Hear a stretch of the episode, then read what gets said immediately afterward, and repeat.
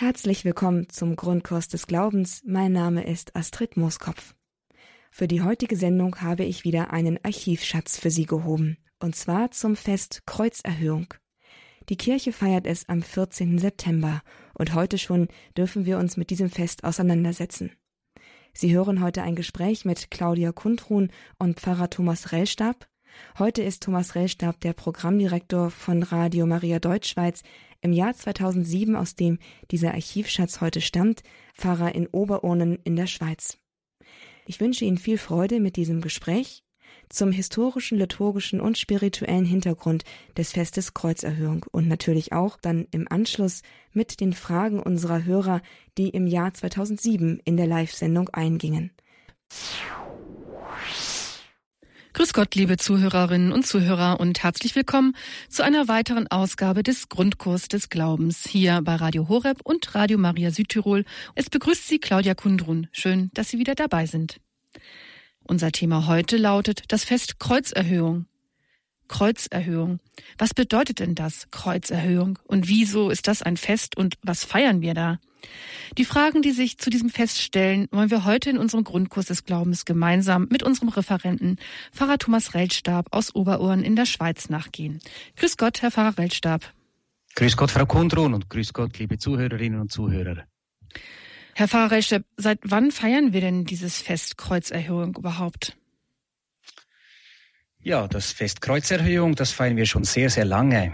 Das Kreuz, das Fest Kreuzerhöhung geht zurück auf die Zeit im ersten Jahrtausend, sogar ins vierte Jahrhundert. Es hat seinen Ursprung in Jerusalem.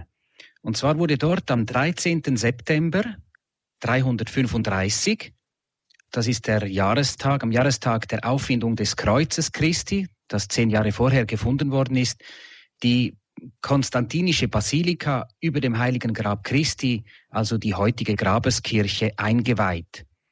Am Ort, wo die Grabeskirche stand, fand man etwa zehn Jahre vorher, so um das Jahr 325, dieses Kreuz Christi. Es war das Grab und dann lag bei diesem Grab auch das Kreuz Christi.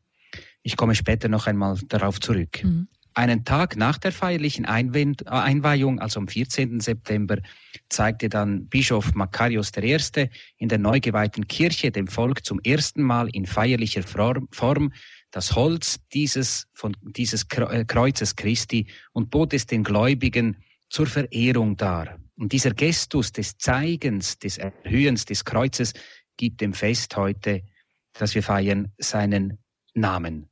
In der orthodoxen Kirche gibt es dann noch einen anderen Grund, dass wir dieses Fest feiern. Und zwar ging dann das Kreuz verloren. Ich werde auch auf diese Geschichte noch zurückkommen, verloren und im Jahre 628 fand es oder wurde es wiedergefunden und Kaiser Heraklius setzte es dann wieder feierlich in Jerusalem ein. Und in der orthodoxen Kirche wird vor allem diese Wiederfindung des Kreuzes im Jahre 628 besonders gefeiert. Aber das ist immer der 14. September, der dieses, ähm, der diesem Fest den Anlass gibt. Also das Fest ist schon sehr, sehr alt. Es geht also auf das Jahr 335 nach Christus zurück.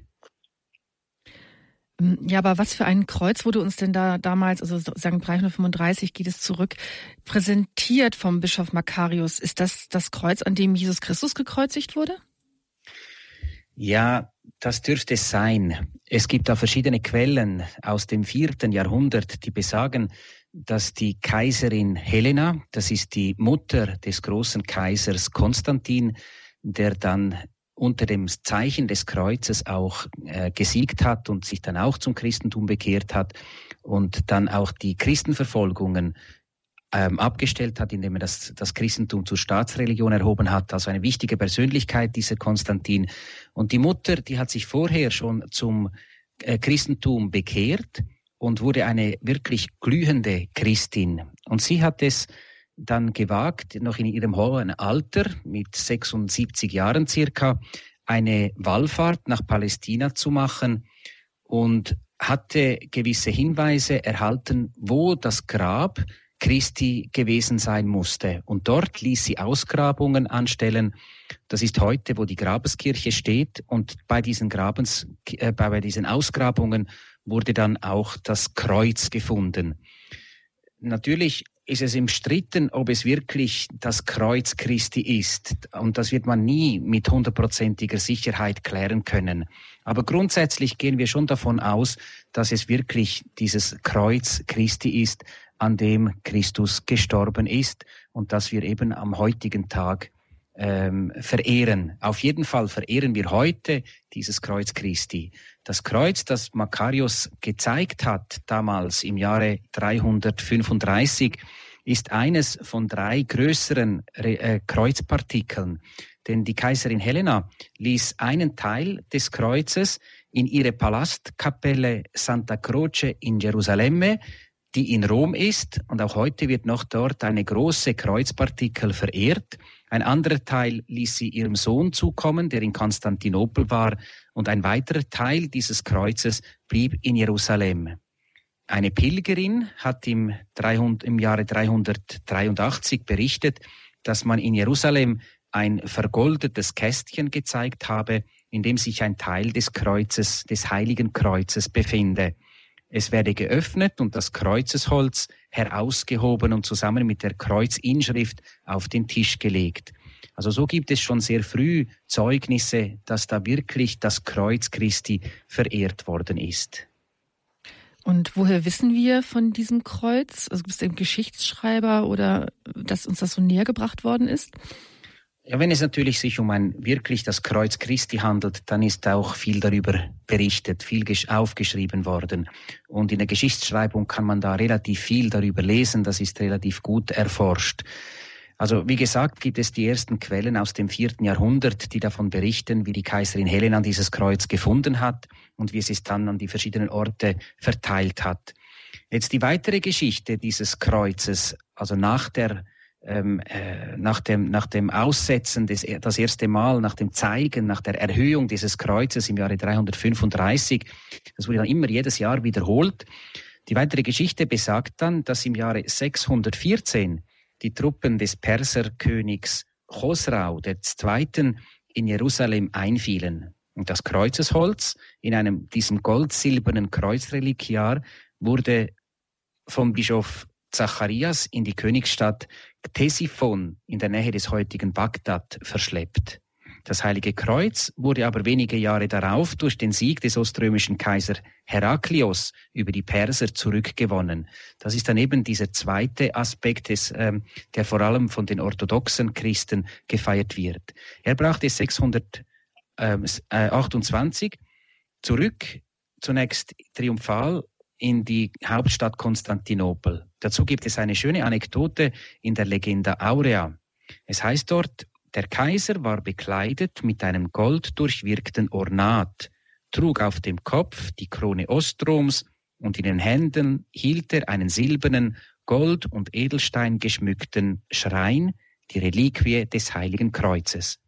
Doch vor dem Stadttor stoppte plötzlich der feierliche Zug. Irgendetwas hielt den Kaiser auf, vielleicht ein tiefer innerer Zweifel, und er sagte zum Patriarchen Zacharias, so hat der Heiland sein Holz nicht auf den Berg getragen. Heraklius stieg von seinem Ross, legte sein Prunkgewand und all seinen Schmuck ab und zog selbst die Schuhe aus. Sein ganzer Hofstaat folgte seinem Beispiel. Barfuß und nur mit weißem Linnen bekleidet, durchschritt der Kaiser das Tor und trug das Kreuzesholz in die heilige Stadt, in die wieder aufgerichtete Martyr. Dort wurde es feierlich in weihrauchhaltiger Luft ausgestellt, damit die Volksmenge es jubelnd verehren konnte. So wird in der Legende Aurea also diese Rückkehr des Heiligen Kreuzes nach Konstantinopel, das ist das heutige Istanbul, beschrieben. Nach neueren Untersuchungen zog er am 21. März 630, also circa zwei Jahre später, mit glänzendem Gefolge nach Jerusalem, um dort diese hochverehrte Reliquie wieder in die Grabeskirche zu bringen. Wenig Jahre später, nämlich 638, fiel Jerusalem an das neue Islamische Reich und damit ging auch die Kreuzesreliquie wieder verloren. Die Kreuzfahrer dann haben es aber wieder zurückerobert. Und so haben wir heute auch noch dieses Kreuz. Dieses Kreuz ist also ein Gegenstand der Verehrung. wie Sie eben schon mehrmals auch gesagt haben, eine Reliquie. Was versteht genau. man, ja, was versteht man darunter eigentlich? Also Reliquie ist ein lateinischer Begriff und bedeutet nichts anderes als Überbleibsel. Und unter einer Reliquie verstehen wir einen Gegenstand religiöser Verehrung. Besonders äh, ist es ein Körperteil oder, ähm, oder ein Teil des persönlichen Besitzes eines Heiligen.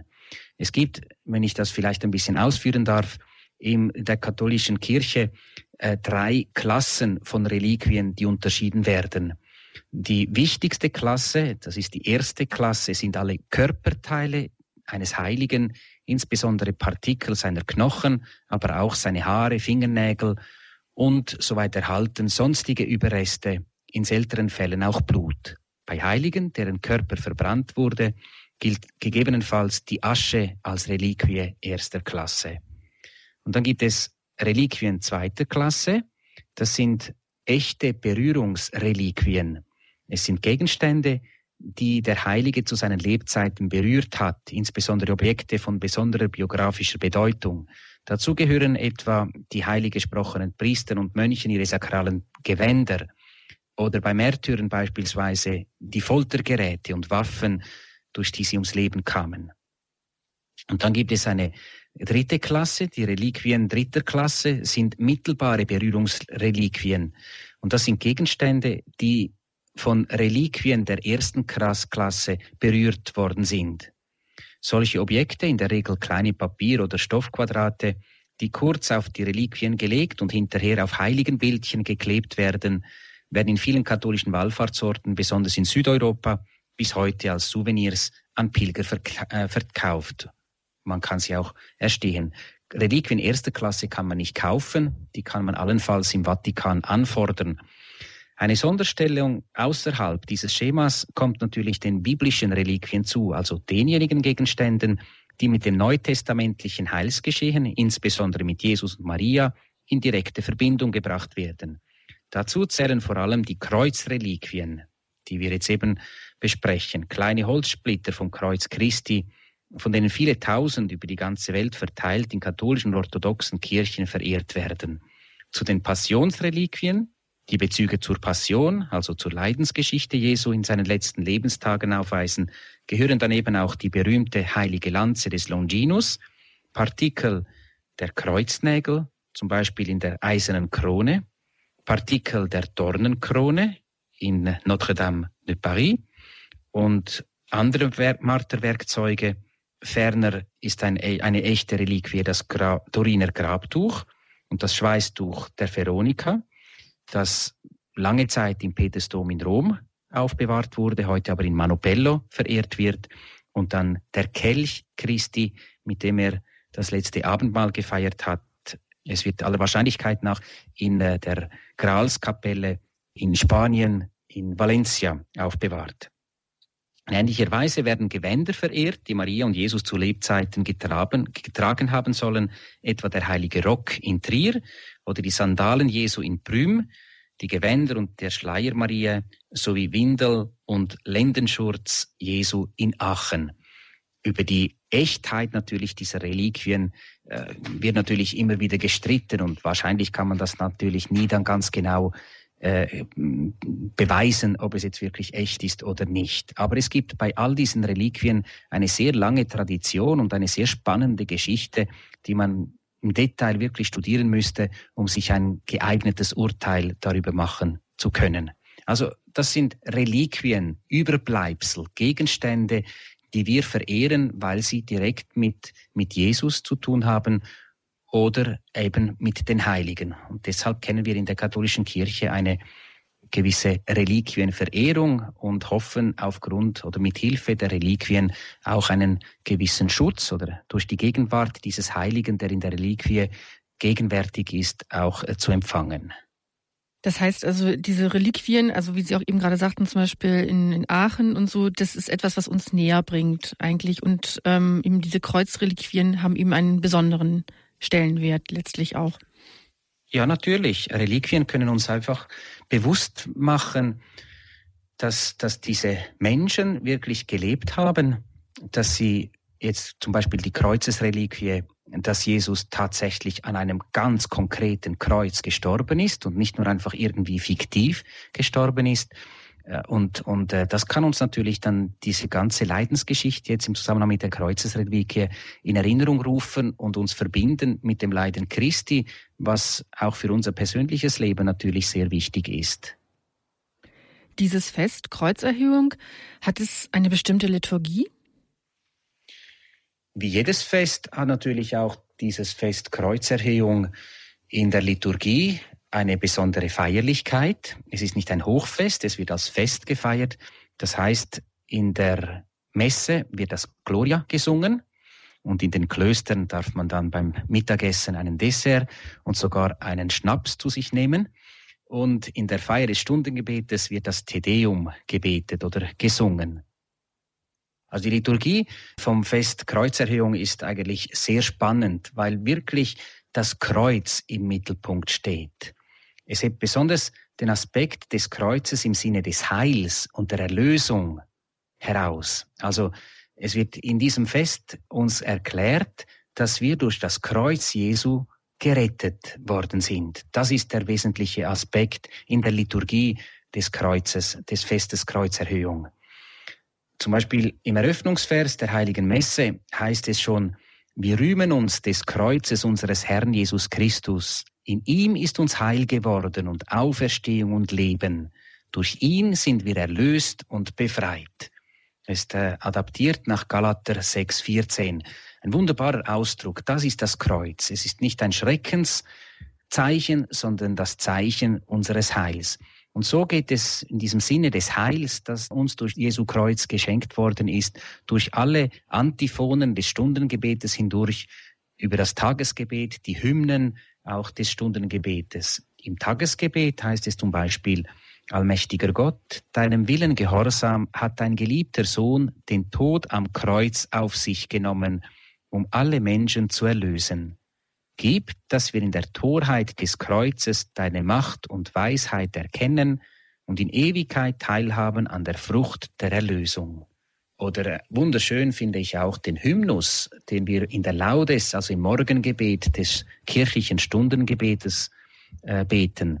Da heißt es, Heilig Kreuz, du Baum der Treue, edler Baum, dem keiner gleich, keiner so an Laub und Blüte keiner so an Früchten reich. Süßes Holz, o süße Nägel, welche süße Last an euch. Also da ist der ganze Schrecken des Kreuzes. Man muss sich schon vorstellen, dass der Kreuzestod, das war der, der verächtlichste Tod überhaupt, den man sich vorstellen kann. Von diesem von dieser Verachtung, die durch das Kreuz auf den Menschen gebracht werden sollte, ist in diesem Hymnus nichts mehr zu spüren, weil Jesus diese Kreuzigung, das Kreuz in etwas ganz anderes verwandelt hat, nämlich in das Zeichen des, des Lebens. Und, und da wird auch natürlich ein Bogen geschlagen zum Baum des Paradieses, äh, von dem die Menschen eigentlich nicht hätten essen dürfen, aber dann eben doch der Versuchung nicht widerstehen konnten, den, den Eingebungen des Widersachers Folge geleistet hatten und dann eben davon genommen hat, haben. Und das ist äh, der Baum des Lebens, der Baum der Erkenntnis, äh, der dann äh, zum Baum des Sündenfalls geworden ist. Und der Sündenfall wurde dann durch den Baum des Holzes oder aus dem dann das Holz des Kreuzes gemacht worden ist, wieder gut gemacht. Also durch den Baum der Erkenntnis ist die Sünde in die Welt gekommen und durch den Baum des Kreuzes ist das Heil in die Welt gekommen und sind die Himmelstüren für uns wieder aufgemacht worden. Also diese Gegenüberstellung, die wird dann auch in der Präfation der heiligen Messe wunderbar zum Ausdruck gebracht und in den Mittelpunkt gestellt. Wir sind also durch das Kreuz erlöst. Und das ist in der Liturgie dieser, dieses heiligen Tages der wesentliche Punkt. Die Kreuzesverehrung, gibt es das eigentlich auch im Alten Testament? Im Alten Testament kommt das Wort Kreuz nicht ein einziges Mal vor. Es gibt eine interessante Stelle, und zwar im Buch Numeri, Kapitel 21, die Verse 4 bis 9, und das ist auch die Lesung Es gibt zwei mögliche Lesungen. Die eine Lesung, die wir auswählen können am heutigen Festtag. Und da heißt es, dass das Volk, das auf dem Auszug aus Ägypten war, in der Wüste den Mut verloren hatte und sich gegen Gott und gegen Moses auflehnte. Und darauf hat Gott Giftschlangen unter das Volk geschickt. Und das Volk erkannte, dass es gesündigt hatte und die Rettung vor den Schlangen bestand schließlich darin, dass jeder, der gebissen wurde, auf eine an einer Fahnenstange aufgehängten Schlange aus Kupfer aufschauen musste. Also das Heil oder die Rettung vor den Schlangenbissen kam von einer Schlange, die aus, aus eine Schlange aus Kupfer, die auf einem Stab, auf einer Fahnenstange aufgehängt worden ist. Und das ist dann auch diese Kupferschlange, die ihm bei den Apothekern als Symbol gilt, also auch vom Gift in dem Sinne. Und das ist natürlich ein, ein Zeichen für das Kreuz, für das Kreuz. Äh, wenn die Juden im, in der Wüste, äh, das Volk Israel, das aus Ägypten herauskam, dann nach dem Schlangenbiss zu diesem Kreuz oder diesem Symbol des Kreuzes aufgeschaut hat, wurde es gerettet. Und so ist es eben auch für uns, wenn wir zum Kreuz aufschauen, dann werden auch wir gerettet. Also das ist im Alten Testament wahrscheinlich die einzige Stelle, die, die wir als, als Kreuzesstelle in diesem Sinne auffassen können. Natürlich gibt es andere Hinweise dann vom leidenden Gottesknecht, aber da wird nicht ausdrücklich vom Kreuz gesprochen. Wir wissen einfach im Zusammenhang da mit der Passion, dass sich das, was im Alten Testament gesagt worden ist, in dieser Leidensgeschichte Jesu äh, erfüllt hat und dass, dass er das so das erlebt hat, wie es im Alten Testament beschrieben worden ist. Und deshalb liest man ja auch sehr viele Passagen, vor allem aus dem Buch Jesaja, aus dem Prophetenbuch Jesaja, der davon spricht, während der Fastenzeit, wo wir das Kreuzesleiden besonders betrachten.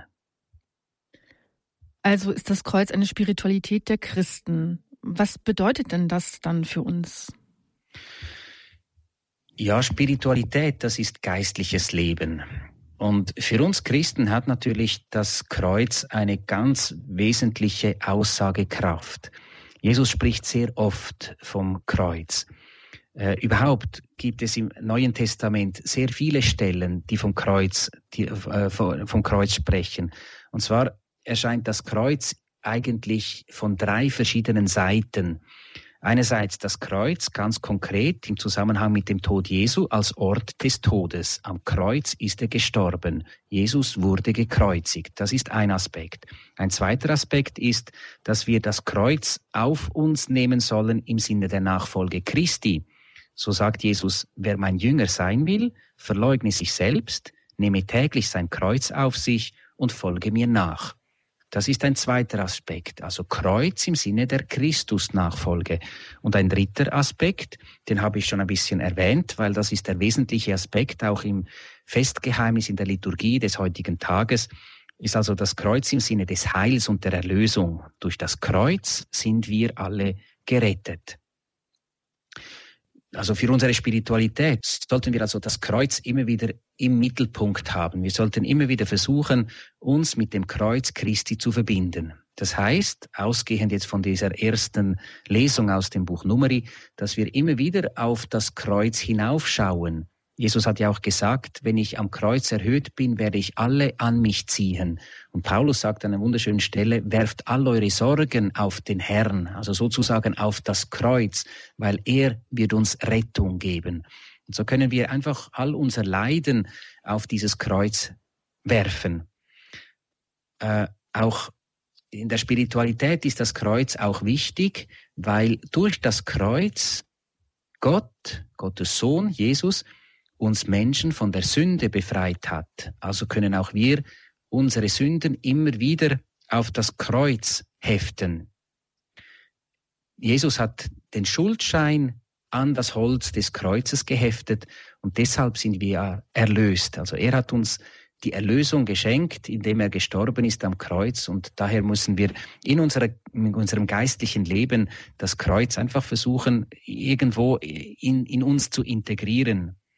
In der Karfreitagsliturgie äh, sagen wir immer wieder bei der Kreuzverehrung, dein Kreuz, o Herr, verehren wir und deine heilige Auferstehung preisen wir und rühmen wir.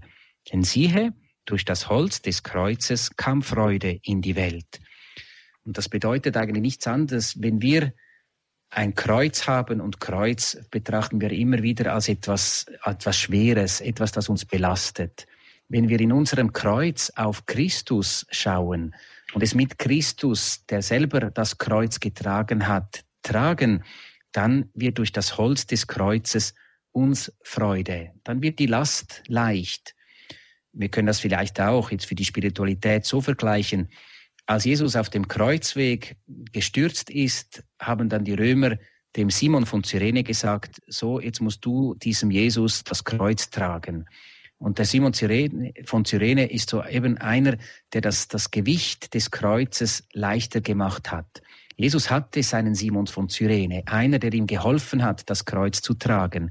Und wenn wir ein Kreuz, eine Schwierigkeit zu tragen haben, dann haben auch wir die Möglichkeit, immer wieder in Jesus selber diesen Simon von Cyrene für uns zu empfangen. Er wird uns helfen, diese Last des Kreuzes zu tragen. Und dann, wenn er hilft, dann ist die Last tragbar, weil sie nicht mehr ganz so schwer ist. Und dann wird uns ein Kreuz, eben eine schwierige Situation, ein Leiden, eine Krankheit, ein, ein großes Problem oder was auch immer nicht mehr erdrücken, sondern wir können trotz des Leidens atmen, wir können uns trotzdem weiter bewegen, wir können, wir können, wir können äh, aus der Fülle des Lebens leben und wir können auch eine gewisse Freude haben. Das ist wichtig für unsere Spiritualität. Ich könnte da noch viel weiter gehen. Ich möchte noch etwas erwähnen. Wenn wir einen Kreuzweg beten, dann sagen wir auch bei jeder Station gewöhnlich, wir beten dich an, Herr Jesus Christus, und sagen dir Dank, denn durch dein heiliges Kreuz hast du die ganze Welt erlöst. Also wir betrachten den Kreuzweg und sehen in diesem Kreuzweg den Anfang des Heils. Und an dem Tod des Kreuzes Jesu und in seinem Tod und seiner Auferstehung hat er dieses Heil für uns gänzlich erworben. Also ist auch der Kreuzweg für uns nicht mehr eine Last, sondern es ist die Erlösung. Wir haben die, die, wir haben Anteil an der Erlösung der Welt, die Jesus durch das Kreuz, seinen Tod am Kreuz gemacht hat. Oder noch etwas für unsere Spiritualität. Im Exultet, in der Osternacht, jubeln wir unter anderem, O unfassbare Liebe des Vaters, um den Knecht zu erlösen, gabst du den Sohn dahin. Der Knecht, das sind wir. Um den Knecht, um den Menschen zu erlösen, gabst du den Sohn dahin. O wahrhaft heilbringende Sünde des Adam, du wurdest zum Segen, da Christi Tod am Kreuz dich vernichtet hat. Also die Sünde Adams ist ja der Grund, dass es überhaupt das Böse gibt oder dass wir das Böse erkannt haben. Und in diesem Sinne äh, wäre es für Adam und Eva möglich gewesen, nicht zu sterben. Der Tod ist nämlich eine Folge der Sünde. Aber jetzt hat Jesus durch seinen Tod am Kreuz uns eine noch bessere Qualität gegeben. Denn wenn wir nach, also von diesem Leben sterben und hinübergehen ins ewige Leben, dann können wir nicht mehr sterben. Also wir haben gar keine Möglichkeit mehr zu sterben. Also ist diese Qualität nach der Erlösung noch viel besser als die Qualität der Urmenschen von Adam und Eva. So erklären es uns die Kirchenväter in einer wunderbaren Art und Weise. Ich hoffe, Sie haben es verstanden, sonst müssen Sie nachfragen. Und dann heißt es noch, O glückliche Schuld, welch großen Erlöser hast du gefunden. Also so ist die Sünde Adams, die Ursünde, unter der wir im Grunde genommen immer noch etwas leiden, eine äh, umgewandelt worden in, in ein Glück. Also dank dieser Schuld ist Jesus gekommen und hat uns die Qualität der Möglichkeit des nicht mehr sterben müssens gegeben. Wir sind also in unserer Spiritualität gerade durch das Kreuz in einer wunderbaren Situation. Aber wir müssen den Tod in diesem Leben schauen, um dann in die Unsterblichkeit hineinzukommen. Und deshalb sagen wir auch, sagen wir auch, dass das Leben in der Ewigkeit dann das unsterbliche Leben ist. Also so ist es einfach klar, das Kreuz bedeutet für uns Erlösung, bedeutet für uns Heil. Und in keiner Art und Weise ist das Kreuz ein Zeichen der Niederlage, sondern ganz klar des Sieges. Sie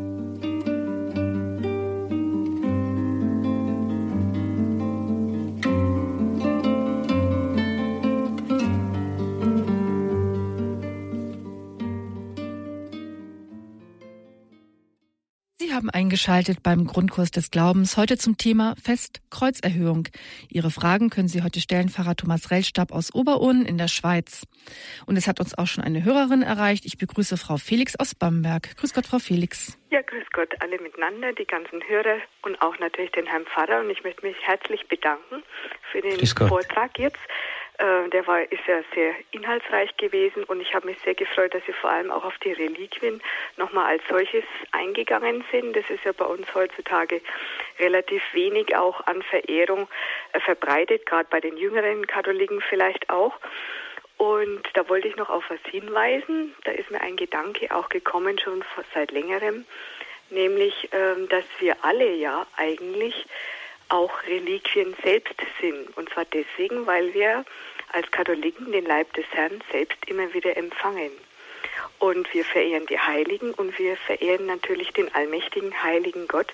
Und insofern ist es bestimmt auch eine Idee, auch ein Grund der Dankbarkeit natürlich immer wieder und vielleicht auch ein Gedanke, wenn wir kommunizieren. Den wollte ich einfach nur mal so weiter auch den Hörern noch mitgeben.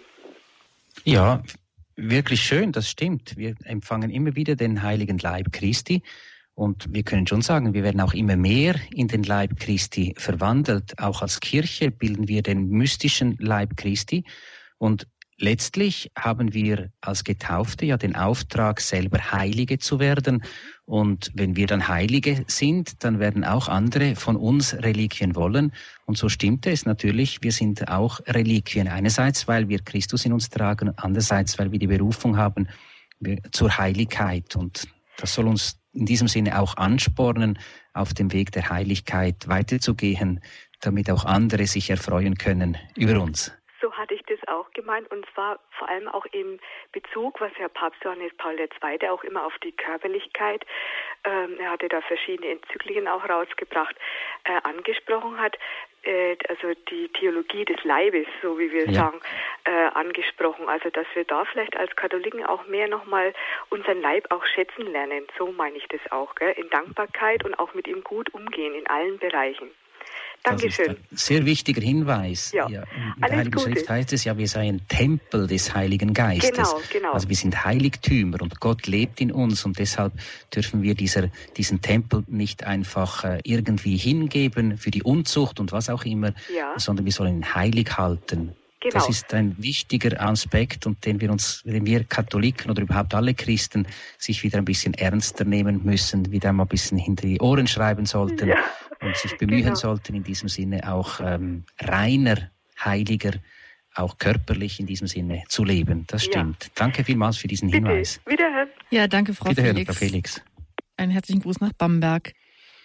Eine weitere Dame hat uns erreicht. Ich begrüße Frau Fischer aus München. Grüß Gott, Frau Fischer. Ja, grüß Gott. Ich habe eine Frage zu den zwei Kreuzesformen. Und zwar kennen wir ja das Kreuz äh, mit dem langen Balken, an das Christus geschlagen wurde, und dann das Kreuz, das der Priester über die Hostie macht haben diese beiden, äh, wenn der äh, Priester das äh, Brot segnet und den Kelch segnet, ähm, dann ist, es, ähm, ist dieses Kreuz, hat gleich lange Balken. Hat jetzt dieses Kreuz etwas zu tun mit dem Kreuz Christi, an das er geschlagen wurde? Das ist eine interessante Frage. Ich ja. denke, ein Kreuz ist ein Kreuz. Es gibt verschiedene Kreuzesdarstellungen die sich im Laufe der Geschichte des Christentums herauskristallisiert haben. Es gibt zum Beispiel auch die Form mit zwei schrägen Querbalken, die dann mehr in der orthodoxen Kirche gebraucht, benutzt werden. Da gibt es verschiedene Traditionen. Aber ich kann Ihnen auch nicht sagen ganz genau, woher die, diese Traditionen kommen. Das sind, das sind äh, grundsätzlich einfach ein Kreuz ist ein Kreuz. Ob es jetzt ein langer Balken ist oder ein kurzer Balken, das spielt sicher keine Rolle. Und äh, wenn ich jetzt das Kreuz über die, über die Gaben von Brot und Wein mache bei der Heiligen Messe, dann denke ich, ist doch eher das auch ein bisschen weiter hinuntergezogen als jetzt der Querbalken. Aber das ist nicht so vorgeschrieben. Es ist einfach die, die, die Haltung oder die, das Zeichen des Kreuzes, das wir äh, machen über die Gaben von Brot und Wein und auch sagen, äh, unter dem Kreuz liegt alles und der Priester legt sein ganzes Leben unter das Geheimnis des Kreuzes und wenn wir uns das Kreuzzeichen schlagen, dann ist es ja letztlich einfach das Glaubensbekenntnis an den dreifaltigen Gott, nämlich an den Vater, den Sohn und den Heiligen Geist und auch darin eingeschlossen, dass wir durch das Kreuz, das Holz des Kreuzes, erlöst worden sind. Also in diesem Sinne ist einfach die, das, das Kreuzzeichen, wie auch immer es ausschaut, ein Erinnerungszeichen an, die, an, an unsere Erlösung. Ich äh, bete immer, wenn ich das Kreuzzeichen über mich mache, ne? wenn ich es äh, von oben nach unten, ne? im Namen des Vaters oben und des Sohnes, der zu uns auf die Welt gekommen ist, und des Heiligen Geistes, der uns vollenden wird, das ist praktisch der Querbalken für mich. Ist das so in ja. Ordnung? Das ist sehr gut, das ist genau so, genau. So ja. kann man das interpretieren. Der Heilige Geist, der die ganze Welt umspannt und deshalb in der Welt hineinweht und deshalb von, von der einen Schulter, von der linken Schulter zur rechten Schulter. Ja. Das ist sehr richtig, jawohl. Ja. Gut, ich bedanke mich. Ja, danke, Dankeschön. Frau Fischer. Wiederhören. Wiederhören. Es hat uns Frau Göb aus Donnersdorf erreicht. Grüß Gott, Frau Göb. Ja, grüß Gott. Es geht um das Kreuz, das uns manchmal zerdrückt oder scheint uns zu erdrücken. Mein Mann ist vor sechs Jahren gestorben. Ich habe das dann so als Wille Gottes angeschaut und dann drehe ich mir auf sein Kreuz leicht und man spürt fast nichts mehr. Das möchte ich dazu sagen. Also wiederhören. Auf Wiederhören, ja. Frau Göb. Ja. Jetzt habe ich nicht ganz verstanden. Ja, eigentlich hat Frau Göb kurz gesagt, einfach, dass ähm, das Kreuz auf sich nehmen, eben halt durch die Versterben ihres Mannes, dass sie das als Willen Gottes eben hat annehmen können. Annehmen können, ja eben in diesem Sinne, das ist, das, das betrifft unsere Spiritualität. In diesem Sinne greift dann das Kreuz natürlich ganz in unser Leben hinein. Und da, da müssen wir in diesem Sinne immer wieder auch schauen, dass wir, wenn wir Jünger sein wollen, Christi, dann müssen wir das, unser tägliches Kreuz auf uns nehmen. Ist natürlich ein heikles Thema. Was bedeutet das? Grundsätzlich bedeutet es, dass wir nie einfach beim, beim Kreuz stehen bleiben sollen, bei der Schwierigkeit, beim Leiden, sondern im Grunde genommen immer wieder hinter das Kreuz blicken, so wie Jesus nach dem Kreuz in die Auferstehung gegangen ist, so sollten wir immer wieder versuchen, im Kreuz selber bereits das Licht der Auferstehung zu erblicken. Und dann gibt uns das, das Kreuz auch wieder Kraft. Dann, äh, dann, kann, dann können wir atmen in, in, in unserem Leiden. Und wenn wir es natürlich als, als Wille Gottes annehmen, dann erhalten wir auch immer wieder die Gnade Gottes. Ja, wir dürfen auch immer wieder unser Kreuz auf Jesus selber werfen, wie ich das gesagt habe. Werft all eure Sorgen auf den Herrn. Wenn wir uns einfach ganz an ihn schmiegen und mit ihm das Kreuz tragen, dann werden wir spüren, dass er auch immer wieder die Kraft und die Gnade gibt, dass wir unser Leidenskreuz wirklich auch tragen können. Und letztlich halt müssen wir auch wissen, jeder Schmerz, irgendwann geht er vorbei. Und hinter jedem Schmerz ist das Licht der Befreiung und das Kreuz, wenn wir es auch tragen müssen, es ist doch das Zeichen des Kreuzes. Es gibt eine schöne Stelle auch beim heiligen Paulus, wo er sagt, dass er mit seinem Leiden noch das ergänzt, was am Leiden Christi fehlt für die Kirche. Das heißt also, er kann irgendwie mit seinem eigenen Kreuz, das er tragen muss, mit seinem Leiden ein bisschen Anteil haben am Erlösungswerk Christi. Und das ist für mich ein sehr ermunternder Gedanke. Alles, was mir Leiden zufügt, in welcher Art und Weise auch immer, ich kann es für die Errettung, die Erlösung dieser Welt Gott hingeben und er kann etwas Gutes daraus machen. Und dann ist mein Leiden nicht sinnlos, sondern ist aufgehoben im Leiden Christi und ist ein Beitrag an der Verbesserung dieser ganzen Welt, an der Erlösung der Welt und dass in dieser Welt noch sehr viel Sünde ist, das, das wissen wir alle, das müssen wir nicht explizit wieder sagen. Und wenn ich da einen kleinen Beitrag leisten kann durch mein Leiden, dann hat mein Leiden doch irgendwo auch einen Sinn. Dann ist mein Leiden ein Bereich der Liebe, der Liebe Gottes. Dann liebt Gott diese Welt, erlöst Gott diese Welt durch die Liebe mit mir, mit meinem Leiden. Und dann hat doch das alles einen ganz tiefen, einen neuen Sinn und macht mir dann das Leben nicht mehr ganz so schwer. Könnte man also sagen, das Kreuz als höchste Aussage der Liebe? Das ist ganz zweifellos so. Wenn Gott uns nicht unendlich geliebt hätte, hätte er das Kreuzesleiden nicht auf sich genommen. Wenn man nicht Liebe hat im, im, im Herzen, dann kann man nicht in den Tod gehen, dann kann man nicht Leiden auf sich nehmen. Es muss Also da, für Christus ist das sicher, oder bei Gott ist das sicher der allerhöchste Ausdruck der Liebe Gottes, dass er äh, eben sich nicht gespart hat, dass er alles hingegeben hat, sogar sein, sein eigenes Leben für uns. Das ist der höchste Ausdruck der Liebe Gottes, zweifelsohne. Vielen Dank, Herr Pfarrer Rellstab, für Ihre Erklärungen jetzt zum Fest Kreuzerhöhung, die geschichtlichen Aspekte und die spirituellen. Und ich darf Sie abschließend noch um Ihren priesterlichen Segen für uns alle erbitten. Ja, gerne. Der allmächtige Gott möge Sie segnen, er möge Ihnen die Gnade und die Kraft geben, Ihr tägliches Kreuz tragen zu können, um es fruchtbar werden zu lassen für die Rettung der Menschheit. Er möge Sie erfüllen mit Glaube, Hoffnung, Liebe, mit Vertrauen auf seine Hilfe und seinen Beistand. Er möge für Ihre Gesundheit sorgen die Gesundheit auch immer wieder so herstellen, wie es seinem Heilswillen entspricht. Er möge sie schützen vor allen Mächten der Finsternis, sie führen in eine tiefere Gemeinschaft mit ihm und sie bewahren für das ewige Leben. Der allmächtige, barmherzige und gütige Gott, der Vater und der Sohn und der Heilige Geist. Amen. Amen.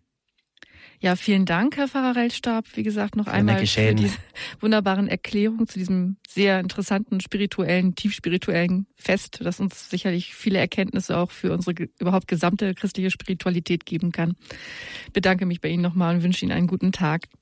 Danke, ebenfalls. Auf Wiederhören, Frau Wiederhören. und auf Wiederhören, liebe Zuhörer. Bis zum nächsten Mal.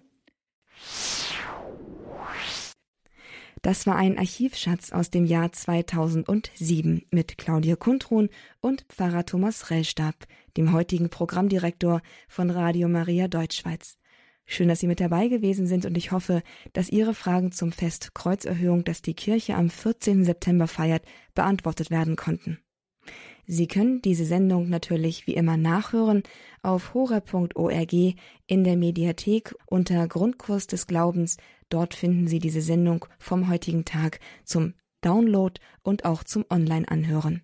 Also ideal zum Weitergeben und zum Weiterempfehlen an Freunde und Familie. Außerdem können Sie diesen Grundkurs des Glaubens auch bei unserem CD-Dienst bestellen. Rufen Sie die Kollegen gern unter der 08328 921 120 an und lassen Sie sich kostenlos eine CD mit diesem Grundkurs des Glaubens zuschicken.